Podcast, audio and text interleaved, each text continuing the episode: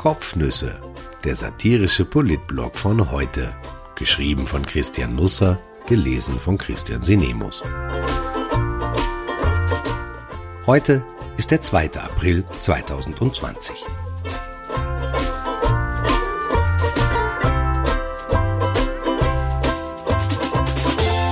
Situation Room, ein Ex-Minister im Homeoffice und anderer Bügelkram. Es sind diese ikonischen Bilder, die sich ins Gedächtnis eingraben. Die Staubfrau vom 11. September, Barack Obama, wie im Situation Room des Weißen Hauses 2011 live bei der Erstürmung der Wohnung von Osama bin Laden zusieht. Neil Armstrong 1969 auf dem Mond, um nur drei zu nennen. Das Time Magazine hat vor vier Jahren die 100 einflussreichsten Fotos aller Zeiten gewählt.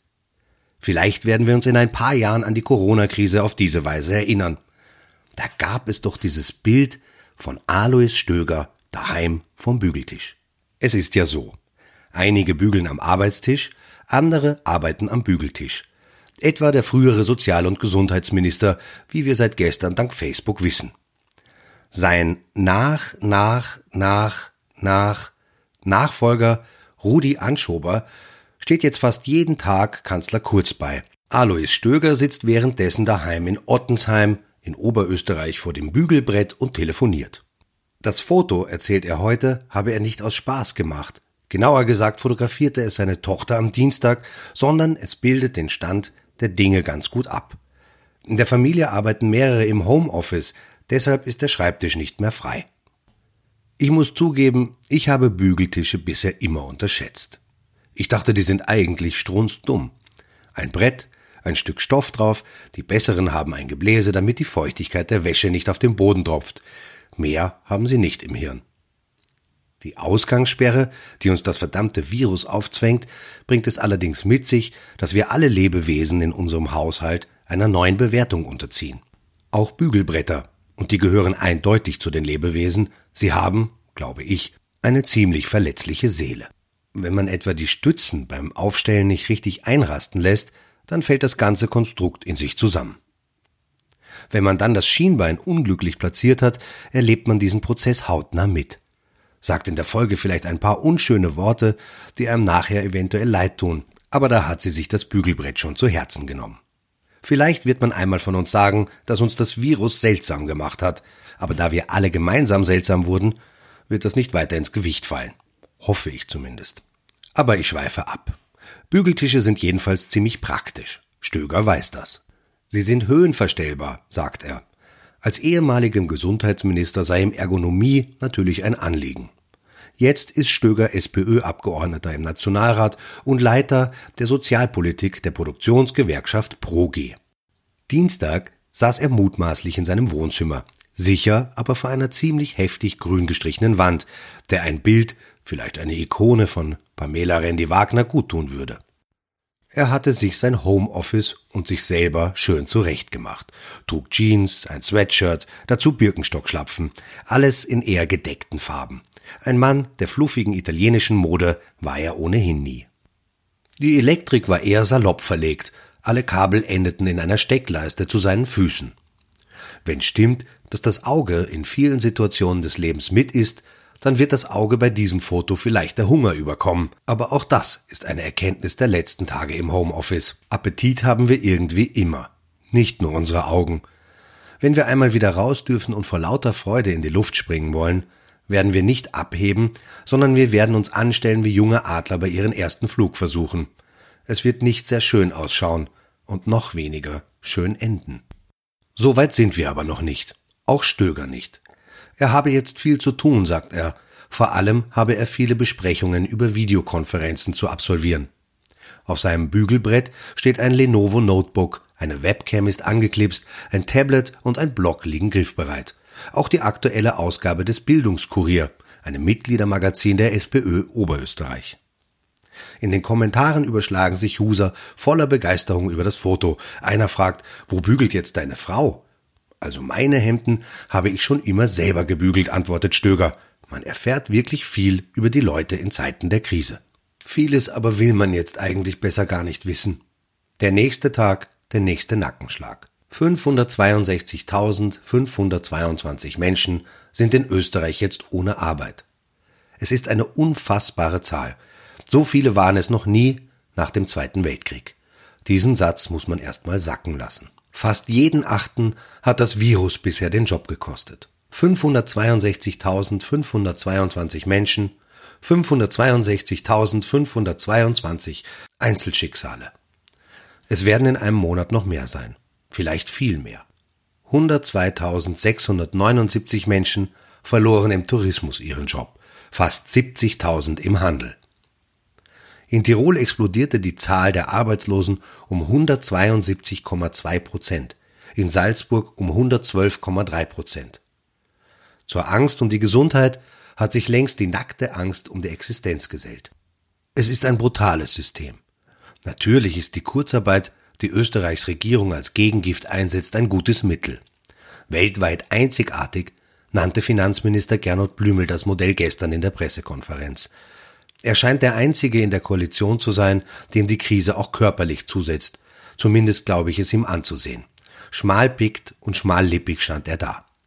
Als ihn ein Reporter fragte, ob das System mit der Kurzarbeit gescheitert sei, lachte er bitter auf, wusste dann für einen Moment nicht, was er sagen sollte. Werner Kogler rettete ihn, schnappte sich seinen Teil der Frage und antwortete.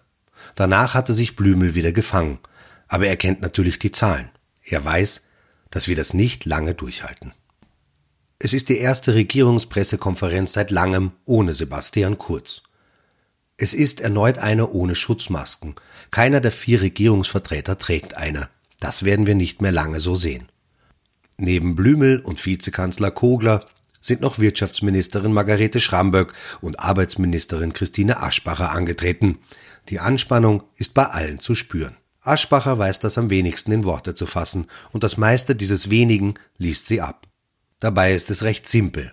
Der Rettungsschlauch mit den Milliarden wird dicker und dicker, aber er hat auch immer mehr Löcher, die man zuhalten muss. Irgendwann werden uns dann einmal die Finger ausgehen. Wir werden das tatsächlich nicht mehr lange durchhalten. Mit der Kurzarbeitsregelung versucht die Regierung, möglichst viele Menschen in Arbeit zu halten. Aber es gibt viele Branchen, deren Kollektivverträge ganz kurze Kündigungszeiten möglich machen. Davon machen viele Unternehmen Gebrauch. Einige, bei weitem nicht alle, können es sich gar nicht anders leisten. Sie müssen die Gehälter vorfinanzieren. Es kann bis zu drei Monate dauern, bis der Staat das Geld für die Kurzarbeit überweist. Und eines hat man vielleicht auch noch nicht so am Radar. Im Unterschied zu vielen anderen Ländern trifft uns die Krise doppelt. Die starken Arme unserer Wirtschaft sind der Tourismus und der Export. Gäste können jetzt keine kommen, Waren können nicht wirklich gut aus dem Land. Es ist eine Doppelmühle. Wir werden noch lange zu den Verlierern zählen, wenn nicht ein Wunder geschieht. Aber Wunder passieren, und sie zeigen schon auch, welche Kraft dieses Land besitzt. Innerhalb einer Woche haben es die Supermarktketten geschafft, Schutzmasken aus der ganzen Welt nach Österreich zu bringen und ein Verteilungssystem aufzubauen. Beim Start gestern funktionierte noch vieles nicht, wie es sollte. Aber es gab bereits überraschend viele Masken. In den Filialen war die Ausgabe schlüssig durchdacht. Auch an die Desinfektion hatte man gedacht. Natürlich, es macht wenig Sinn, Masken an der Kasse herzugeben. Dann hat man den Markt schon betreten oder ist sogar durch die Reihen gegangen. In einer Filiale wurde eine Kunde nicht reingelassen, weil sie eine selbst hergestellte Stoffmaske trug und nicht die aufgelegten Papiermasken. Aber das wird. Spätestens Montag steht das System. Dennoch, es bleiben Bilder, die man vor wenigen Wochen noch nicht für möglich gehalten hätte. Wurstverkäuferinnen mit Handschuhen, Schutzmasken, Kopfbedeckungen, die aussehen wie Kammerjägerinnen, aber tatsächlich Lebensmittel, Mittel zum Leben verteilen. Mit Plexiglas verbaute Kassenräume, vorm Eingang speziell geschultes Personal, das Masken verteilt und Desinfektionsmittel anbietet, am Eingang eines Supermarktes nicht eines Atomkraftwerkes wohlgemerkt. Ich will die alte Zeit zurück, und das schnell. Von mir aus bietet schrumpelige Erdäpfel an. Lasst genau das vergriffen sein, was man am meisten braucht, und lasst die Verkäufer allesamt mit dem falschen Fuß aufgestanden sein, aber ich will wieder raus aus diesem obskuren Maskenball. Vor allem, weil diese Masken ja ihre Tücken haben, vor allem für Brillenträger. Wir werden Geschichten über Auffahrunfälle von Schutzmaskenträgern am Gehsteig lesen, weil deren Brillen anliefen und sie nichts mehr sahen. Wir werden von unseren Lebenspartnern in Supermärkte geschickt werden, um Brot, Butter und Milch zu kaufen und werden nach Hause zurückkehren mit allem, nur nicht mit Brot, Butter und Milch. Dabei ist es doch ganz einfach. Wenn Sie nicht wollen, dass Ihre Brille anläuft, wenn Sie eine Maske tragen, dann atmen Sie doch einfach nicht aus. Nur ein. Dann kann nichts passieren. Sie fallen nach einiger Zeit vermutlich bewusstlos um, aber das sehenden Auges. Für Lippenstift, der die Maske von innen her beschmiert und daraufhin auch ihr Gesicht, haben wir allerdings keine Lösung. Tut leid. So, morgen ist letzter Schultag. Seltsam, wenn etwas zu Ende geht, was gar nicht zu Ende gehen kann, weil es schon seit einiger Zeit nicht mehr existiert.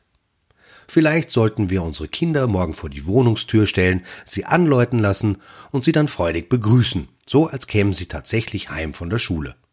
Wir könnten sie dann ausfragen, wie der Tag so war, uns ihre Sorgen und Nöte anhören, sie fragen, was sie sich wünschen vom Osterhasen, kaufen können wir es eh nicht, aber träumen davon schon.